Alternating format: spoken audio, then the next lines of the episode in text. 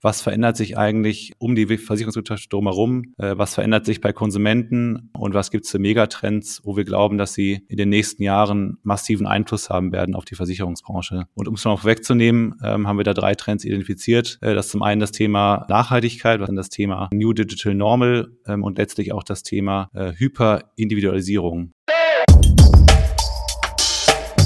Plaudertaschen meets Sparkassen Innovation Hub. Der Podcast von Robin und Patrick über das Banking von morgen. Mit Experten und innovativen Ideen aus dem Hub.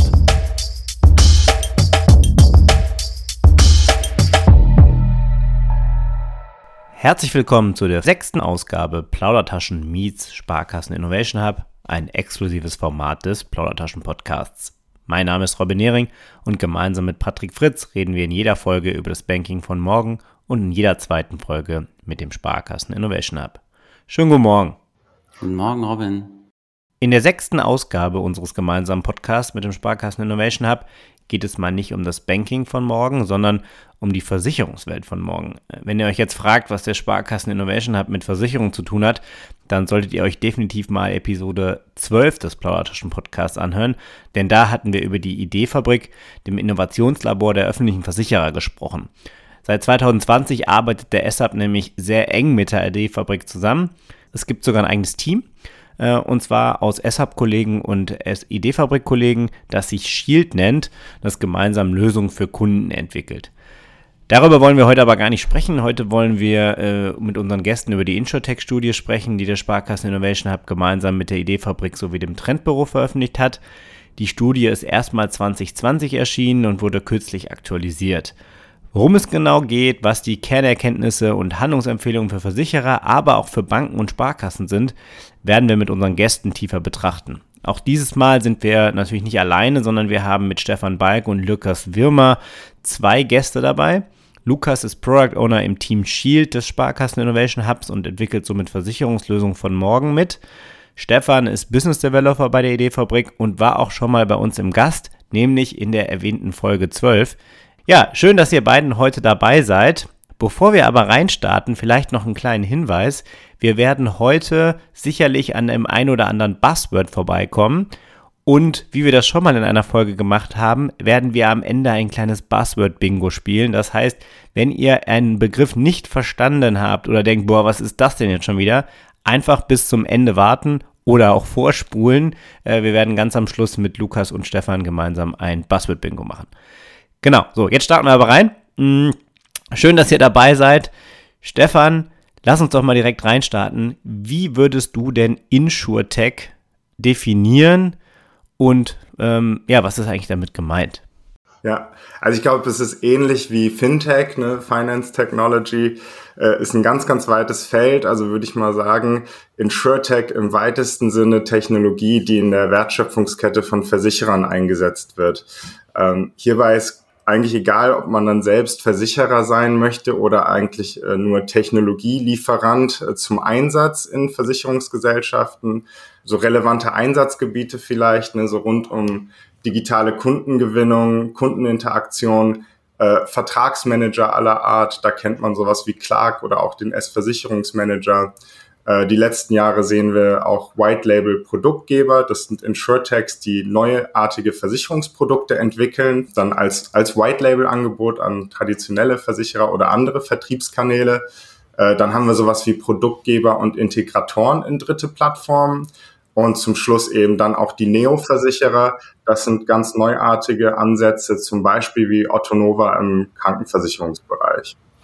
Ich glaube, Robin, wir haben heute auch ein, äh, also zum ersten Mal einen Gast zum zweiten Mal dabei, oder? Ich meine, Stefan ist ja jetzt zum zweiten Mal bei uns im Podcast. Hatten wir das schon mal? Ich glaube nicht, ne? Ich glaube, wir hatten mit Milena und Janosch, wenn man die Zwischenfolge nimmt, die beiden auch schon mal zum zweiten Mal zu Gast, aber ein Gast, den wir schon mal in einer echten Folge hatten, da bist du, Stefan, tatsächlich der Erste. Äh, herzlichen Glückwunsch dazu. ja, jetzt ja sehr, sehr cool. Wir müssen uns nochmal ein, ein Geschenk im Nachgang überlegen für dich, Stefan. Ja, super. Du darfst den Podcast schneiden. ja, genau, ein super Geschenk. Ja, Lukas, ähm, ihr macht die Studie jetzt seit 2020 und äh, habt jetzt kurzfristig nochmal ein Update gemacht.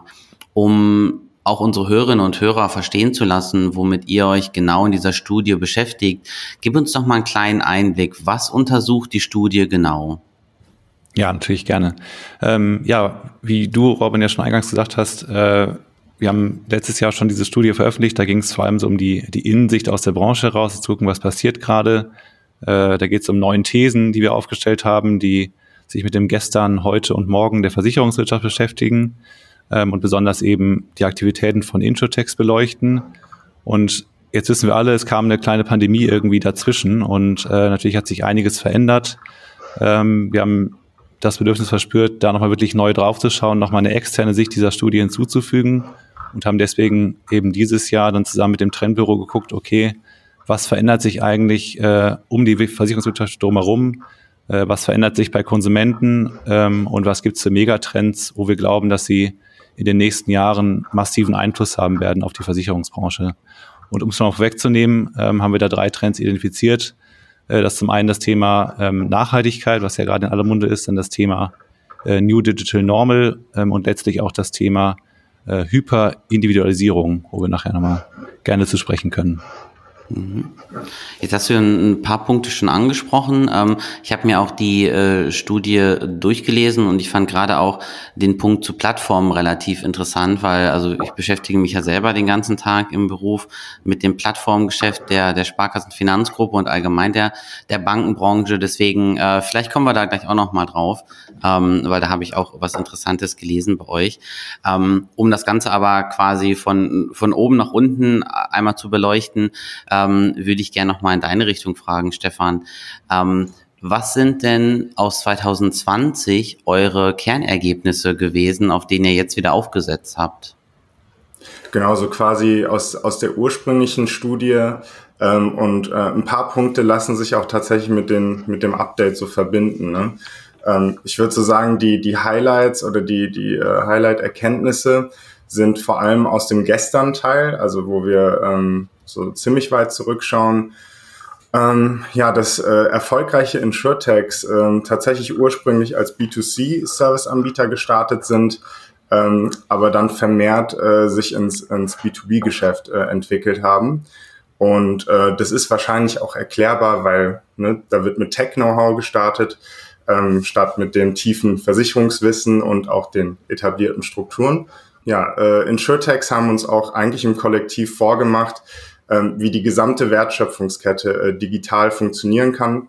Und hier haben wir natürlich eine Chance, ähm, als Smart Follower, als Sparkassengruppe, als Ideefabrik ähm, uns auch inspirieren zu lassen. Und äh, das Dritte ist die persönliche Beratung, die quasi nach wie vor die Königsdisziplin ist. Aber auch die kann heute anders funktionieren. Und darauf geht äh, Lukas auch gleich nochmal ein. Ja, was ich tatsächlich ganz interessant finde, ist die Analogie zum Fintech-Bereich. Ähm, wir hatten das ein oder andere Mal ja auch schon mal drüber gesprochen. Ihr habt hier erzählt, dass ähm, hier im Introtech-Bereich es am Anfang B2C-Modelle gab, das heißt endkundenfokussierte Lösungen. Ist ja ganz ähnlich im Fintech-Bereich gewesen. Ich würde sagen, der Introtech-Bereich ist so na, ungefähr zwei Jahre später gestartet. So 2016 sind so die ersten Modelle, die ich jetzt als Introtech bezeichnen würde äh, oder so auch wie du sie, du sie definiert hast, Stefan. Und dann äh, sind sukzessive eben ja diese Endkundenmodelle äh, sind dann sind dann auch angeboten worden. Das heißt, äh, ich äh, arbeite dann mit einem zum Beispiel traditionellen Versicherer zusammen äh, und biete diese Lösungen an für deren Kunden. Das sind dann quasi B2B2C Modelle. Und äh, der nächste Schritt, den dann, der dann gemacht wurde, ist halt, dass man gesagt hat, naja, die technologische Plattform, die ich dahinter habe, als InsurTech, die biete ich eben an und gar nicht mal das Endkundenprodukt. Das heißt, ich, ich äh, wandere in den Hintergrund und äh, biete meine Technologie, also das Tech quasi, ähm, äh, traditionellen Versicherung, äh, Versicherern an. Das finde ich ganz spannend, weil ähm, das ja eine sehr, sehr ähnliche äh, Struktur bzw. Vorgehensweise ist, wie wir sie bei Fintechs gesehen haben. Wir haben ja auch hier das ein oder andere Mal drüber gesprochen.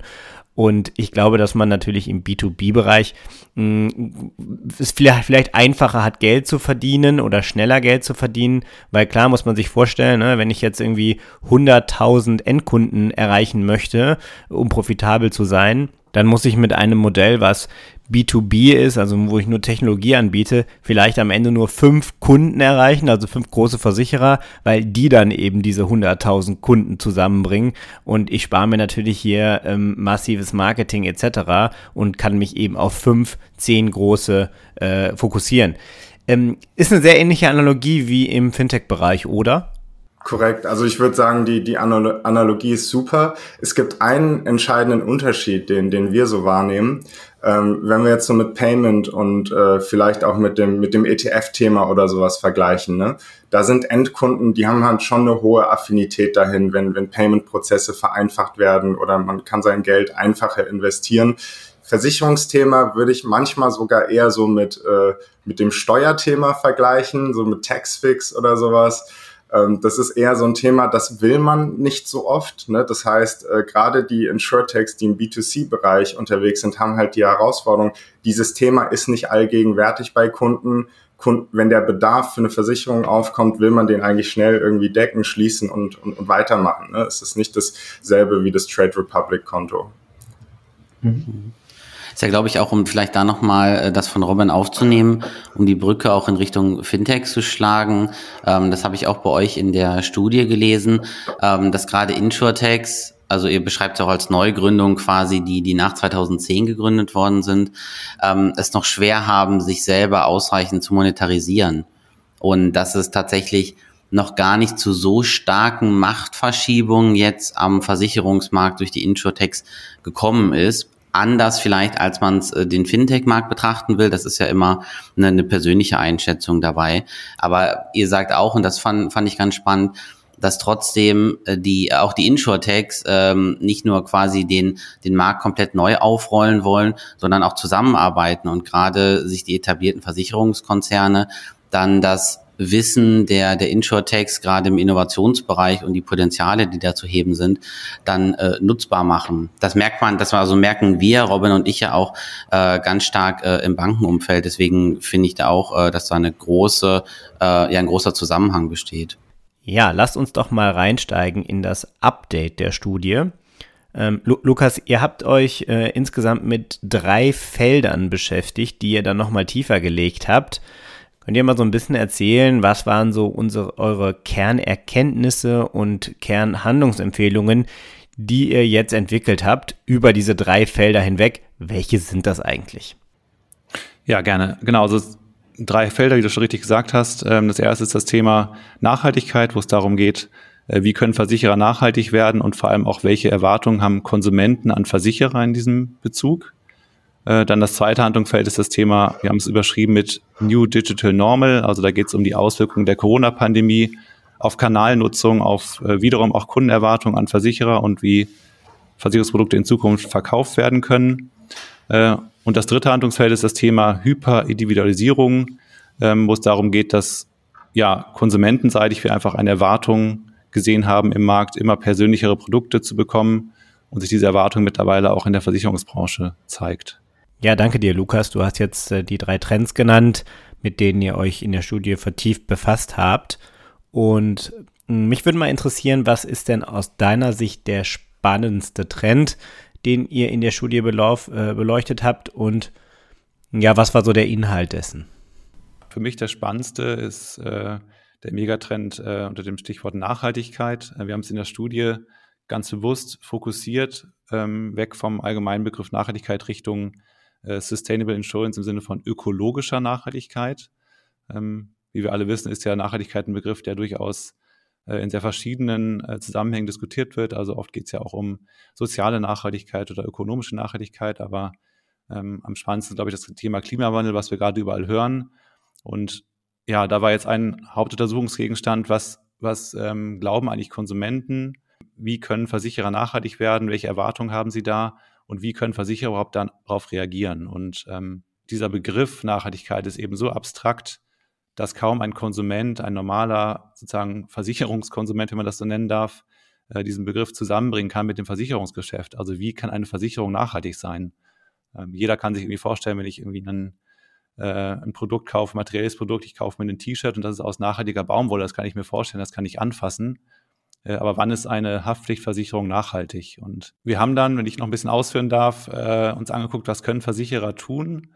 Und da gibt es schon verschiedenste Ansatzpunkte. Ähm, zum einen zu sagen, äh, Versicherer können natürlich im Rahmen der Kapitalanlage tätig werden. Also ähm, Versicherer haben ja große Bestände an Kapital, was sie für ihre Versicherten anlegen. Und da können sie natürlich bei der Anlage auch ähm, nachhaltige Kriterien anlegen und das Geld eben in Unternehmen stecken, die nachhaltig sind. Ähm, Versicherer können aber auch ja bewusst auswählen, wen versichern sie denn überhaupt? Also wollen sie ein Kohlekraftwerk versichern oder nicht? Äh, das ist ja eine bewusste Entscheidung, die das Unternehmen treffen kann. Und da kann man natürlich auch tätig werden als Versicherer und sagen, okay, äh, ich gebe mir da bestimmte ähm, Richtlinien intern vor und ich nehme halt nicht jedes Risiko auf meine Bücher, sondern eben nur die Risiken, wo ich auch dran glaube. Daneben gibt es natürlich Themen, wie dass ich einfach den Geschäftsbetrieb als Versicherer nachhaltig gestalte, also dass ich auf Papier verzichte, dass ich meine Fahrzeugflotten vielleicht im Vertrieb umstelle, äh, ja, Ökostrom beziehe, aber das ist sicherlich insgesamt betrachtet einer der kleineren Hebel.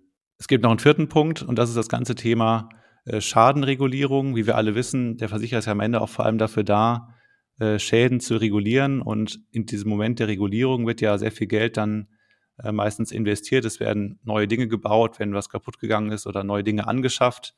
Und natürlich kann man gerade dann, wenn es um neue Investitionen geht, auch darauf achten, dass diese neuen Investitionen eben nach äh, nachhaltigen Kriterien passieren und somit eben ähm, ja, sicherstellen, dass auch sich nach und nach eben was verändert. Was ich in dem Kontext tatsächlich ganz interessant fand, äh, war, dass ihr geschrieben habt, dass nur 4% der Insurtechs in Deutschland derzeit den Themenkomplex Nachhaltigkeit bespielen.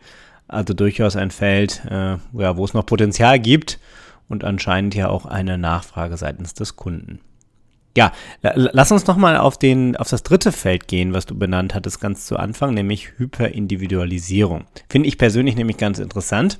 Es geht ja hier darum, dass äh, Kundinnen sehr individualisierte Lösungen und Produkte auf sich selber zugeschnitten haben möchten. Das heißt, ähm, einmal mal ein Beispiel, ich kann äh, eine DNA-Probe verschicken an MyMüsli und dann bekomme ich das perfekte Müsli auf meine DNA abgestimmt zugeschickt. Ob das jetzt schmeckt oder nicht, das ist jetzt mal auf einem anderen, anderen äh, Stern. Aber es ist ja auf jeden Fall ein Trend, den kann man nicht wegdiskutieren. Auf der anderen Seite steht man natürlich ähm, den Herausforderungen, die Standardisierung mit sich bringt, einher, weil äh, ja, ich glaube, das wird bei Banken nicht anders sein als bei Versicherungen, beziehungsweise umgekehrt, dass äh, ich eigentlich versuche, immer mehr zu standardisieren und weniger Individualisierung zuzulassen, weil man hier natürlich über den Technologiebereich spricht, klar. Ne? Ähm, auf der anderen Seite will der Kunde eben genau das eben nicht. So, wie geht man damit um? Was sind vielleicht Beispiele, die ihr im Versicherungskontext äh, herausgefunden habt und herausgearbeitet habt? Das interessiert mich mal sehr. Äh, Stefan, magst du mal ein Beispiel nennen? Tatsächlich habe ich da letztens mit, dem, mit dem Thomas Kempf mal drüber gesprochen, ne, auch über diese über dieses Studienupdate. Und es ist natürlich interessant dann zu hören, wie jemand mit so 25 Jahren Versicherungsvertriebserfahrung auf das Thema schaut. Und er sagt, individualisierte Beratung, das können wir schon immer. Also in dem persönlichen Gespräch, ne, es gibt eben das eine Hausratprodukt, das eine Haftpflichtprodukt, aber das, das Erklären, Robin, warum das gerade jetzt für dich so wichtig ist, ne, so dieses, äh, dieses Verknüpfen mit einem, mit einem Warum, äh, das hast du genau richtig gesagt. Ne, so warum, was hat der Robin für ein Risikoprofil und warum braucht er jetzt äh, Versicherungsprodukt X?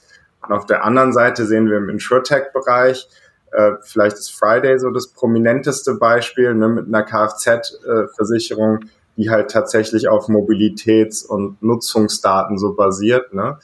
Ähm, ich würde aber sagen, das ist eben, das sind noch keine etablierten Versicherungsprodukte, aber ich würde sagen, mit fortschreitender Digitalisierung, einer höheren Datenmenge und auch validen Daten ne, werden solche Versicherungsprodukte wahrscheinlich in Zukunft immer häufiger äh, äh, geschaffen werden und werden auch im Markt erfolgreicher werden. Ich habe da noch mal eine Frage zu. Also ich kann ja sagen, dass ich auf Basis von Daten jetzt das bestmögliche Produkt oder die bestmögliche Lösung für meinen Kunden äh, ausgebe und die ist sehr individualisiert. Ähm, so ein Beispiel äh, ist ja, wenn ich eine Pralinenbox nehme, die sind alle inhaltlich gleich, aber wenn ich dann irgendwie eine Schleife drum mache und draufschreibe für Stefan, dann ist das sehr individualisiert.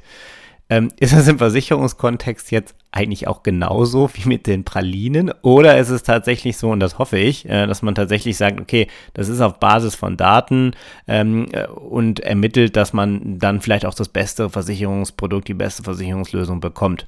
Stefan, was meinst du dazu? Tatsächlich äh, ist es, ist es an manchen Stellen so. Es macht aber okay. tatsächlich Sinn. ähm, oder äh, jetzt, ich würde sagen, kommt drauf an. Ich mache mal ein Beispiel mit in der Baufinanzierung und Gebäudeversicherung. Eine Gebäudeversicherung hat oft so vier Risikobausteine, ne? Und man bietet das natürlich gerne so als Vollkasko fürs Haus an. Wenn wir es schaffen, ähm, im Baufinanzierungsprozess zu sagen, Robin, auf Basis der Adresse der, der Immobilie, die du gerne finanzieren möchtest, machen wir einen individualisierten Risikocheck und sagen, dieses Haus steht in einer Zone, da die ist besonders anfällig für XY. Ne, dann fühlst du dich als Kunde total individualisiert beraten bekommst dann aber ein Produktbündel an, angeboten, was eigentlich äh, ziemlich standardisiert ist. Aber wir haben halt das Warum hergestellt. Ne? Wir haben, warum brauchst du für das Haus jetzt dieses, äh, dieses Absicherungsangebot? Mhm. Okay. Mhm. Dann lass uns doch jetzt vielleicht noch mal kurz den Blick äh, über den Tellerrand der Studie hinauswerfen, ähm, Stefan. Wir hatten ja auch schon mal äh, an anderer Stelle darüber gesprochen. Ähm, was siehst du denn noch für Trends im Versicherungsmarkt? Also ihr seid ja auch immer auf der Suche nach neuen Themen und auf was ja können wir uns noch in nächster Zeit freuen oder was, was erwarten wir in nächster Zeit beziehungsweise was erwartet ihr auch? Ähm, ich glaube, ein, ein Megatrend ist auf jeden Fall Embedded Insurance. Es ist so ein bisschen wie eingebettete äh, Versicherung. Ähm, ist tatsächlich auch Teil äh, des Studienupdates, ähm, jetzt äh, indirekt. Und zwar ähm, wird es wahrscheinlich sich so entwickeln, dass Kunden oft Produkte, Dienstleistungen kaufen, in denen Versicherungsprodukte schon integriert sind, ohne dass man das jetzt aktiv noch so weiß. Ne? Also das heißt, der, der Kauf einer Versicherung wird oft ähm, quasi ne, äh, im, im, in einem anderen Kontext stattfinden. Beispiele hierfür so neue haben wir natürlich so Tesla, ist glaube ich so das prominenteste. Ne? Der Tesla ist ab Werk schon versichert. Wir haben in China äh, Zhong'an, das ist so ein ganz digitaler Versicherer. Ähm, da, da ist das Handy quasi beim Kauf schon, ist der Hardware-Schutz drin. Ähm, aber wir haben auch traditionellere Sachen, ne? das Baufinanzierungsthema, was ich äh, gerade so referenziert habe, äh, oder auch so Kreditkarten. Ne? Also die goldene Kreditkarte in einer Sparkasse hat ja auch schon ein paar Versicherungsprodukte mit drin. Ähm, wir glauben, dass sich dieser Bereich aber enorm vergrößern wird. Mhm. Ja, der, der letzte Satz ist äh, natürlich jetzt für uns äh, total spannend, weil wir sind jetzt quasi, also gerade Robin und ich im Sparkassenumfeld unterwegs und äh, die Studie ist ja auch quasi einmal von euch begleitet, quasi von der von der Insurtech Versicherungsseite und äh, vom SHAB, der sich dann ja ein bisschen mehr die Sparkassenseite anguckt. Jetzt haben wir ja viel über das Versicherungsgeschäft gesprochen und es ist auch schön zu sehen, dass es quasi nicht das eine Versicherungsgeschäft von morgen gibt, wie wir das ähm, seit ja diversen Folgen immer sagen, weil uns ja auch mal ein, ein Gast gesagt hat, es gibt halt nicht das Banking von morgen, das hat sich irgendwie echt sehr, sehr stark eingeprägt bei Robin und mir. Ähm, deswegen würde ich das jetzt mal so äh, zusammenfassen, was, äh, was ihr beide, Lukas und Stefan, gesagt habt. Es gibt halt auch nicht das Versicherungsgeschäft vor morgen, weil das vielleicht sogar noch, noch breiter gestreut ist als das Banking. Das ist aber jetzt eher eine, eine persönliche Einschätzung äh, von mir. Deswegen würde ich äh, zum Schluss noch mal gern ähm, an euch beide die Frage stellen, wie passt das Ganze Versicherungsgeschäft, was ihr jetzt auch in der äh, neuen Insurtech-Studie beleuchtet habt. Wie passt das denn jetzt äh, zu Banken oder speziell zu uns als Sparkasse? Ich glaube, wir ähm, in der Ideefabrik sagen, ähm, dass, dass halt Versicherer sich in dritte Ökosysteme äh, integrieren müssen. Das ist wahrscheinlich sehr viel wichtiger als eigene auf, aufzubauen. Das größte Ökosystem, in das sich die öffentlichen Versicherer integrieren müssen, ist das der S-Finanzgruppe. Bedeutet Produkte und Leistungen ähm, da so einzubinden, wo die Kunden sind. Ne? Und das sind am Ende eben die, die Sparkassen mit ihrer Retail-Struktur und, weiß ich nicht, Reichweite bis zu 50 Millionen Endkunden.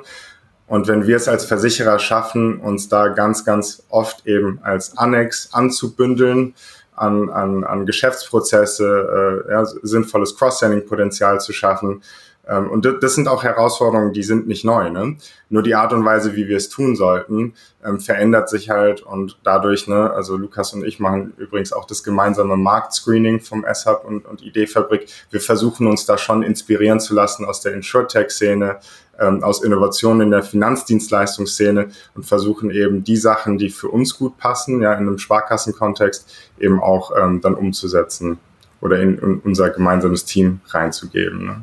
Genau, da haben wir als Sparkassen eigentlich äh, eine sehr, sehr gute Voraussetzung, weil wir haben gerade über Hyperindividualisierung gesprochen und dass der Kunde zukünftig erwarten wird, persönlich an, angesprochen zu werden. Und wir haben ja als Sparkassen sehr viel Insights in unsere Kunden und können ihm eigentlich sehr zielgerichtet auch passende Versicherungsangebote machen. Das ist ja genau das Thema Bankassurance, das seit Jahren auch irgendwie propagiert wird, aber was mittlerweile eben auch technisch einfach auch möglich ist und seitens der Kunden akzeptiert wird. Und deswegen äh, ist das eigentlich eine sehr positive Nach Nachricht für uns, äh, sozusagen ein großes Feld, in dem wir uns tummeln können und wo es viel Potenzial gibt, in Zukunft auch gute Angebote für den Kunden zu machen. Ja, Lukas, äh, Stefan, wir sind auch jetzt leider schon wieder am Ende unserer Folge angekommen. Die Zeit ist wieder gerannt. Es war sehr, sehr cool, dass ihr uns äh, besucht habt. Stefan, du auch zum zweiten Mal bei uns im Plaudertaschen-Podcast für alle äh, Hörerinnen und Hörer, die quasi schon komplett abgeholt sind und äh, auch vorher schon tiefer im Thema Versicherung waren, sind wir jetzt quasi am Ende der Folge. Für alle anderen gibt es gleich ein Buzzword-Bingo, wie Robin schon in der Einleitung gesagt hat.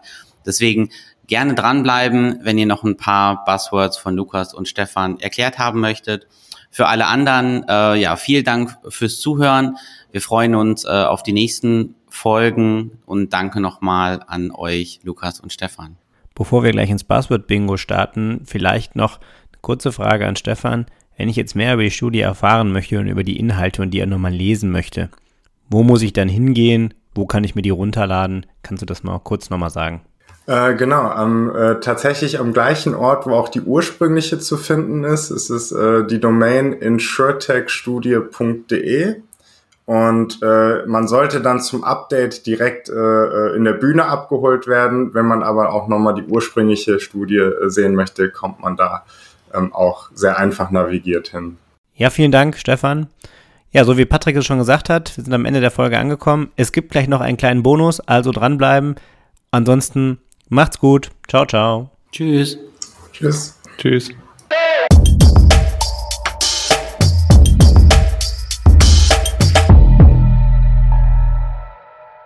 So, wir spielen eine Runde Buzzword Bingo. Schön, dass ihr dabei geblieben seid. Und zwar spielen wir die Runde mit Lukas und Stefan zu ein paar Buzzwords, die wir in der Folge gehört haben.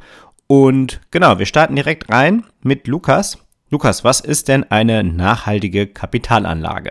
Genau, das ist äh, eigentlich die Anlage in Wertpapiere, die nach bestimmten nachhaltigen Kriterien ausgewählt wurden. Sehr gut, es geht direkt weiter. Was ist Zeichnungspolitik? Ja, spannender Begriff. Das sind äh, interne Richtlinien eines Versicherers, die letztlich bestimmen, welche Risiken werden versichert und welche werden wiederum ausgeschlossen. Dann wollen wir mal zum Stefan gehen. Ein Begriff, den wir ein paar Mal gehört haben, Phygital. Ja, ganz knackig, der Mix aus physisch und äh, digital in der Customer Journey. Uh, Customer Journey. Ich übersetze mal für dich Kundenreise. Machen wir mal weiter. Dann Zero Interface Player. Meine Güte, was für ein, ein Wort. Ähm, da ist im Grunde der Hintergrund, Versicherungsprodukte werden zukünftig nahtlos in das Leben der Konsumenten oder in Produkte oder Dienstleistungen integriert und haben so nicht mehr zwingend ein eigenes Interface oder Bedienoberfläche. Dann wechseln wir wieder auf Lukas. Co-Creation. Genau, Co-Creation ist eigentlich die Entwicklung von Produkten und Services, wobei man den Endkunden oder den Nutzer direkt mit einbezieht. Und direkt das nächste, Lukas, One Access Point.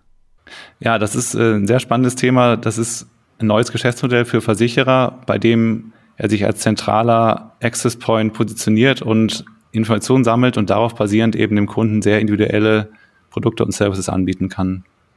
Und jetzt wieder Stefan, ähm, ein Begriff, den wir tatsächlich schon erklärt hatten, aber vielleicht nochmal in Kürze Embedded Insurance. Genau, wir hatten es ja eben schon eingebettete Versicherungsleistungen in Lebens- oder Produktwelten, die außerhalb des Versicherungskontextes stattfinden. Und zu guter Letzt äh, Parametric Insurance.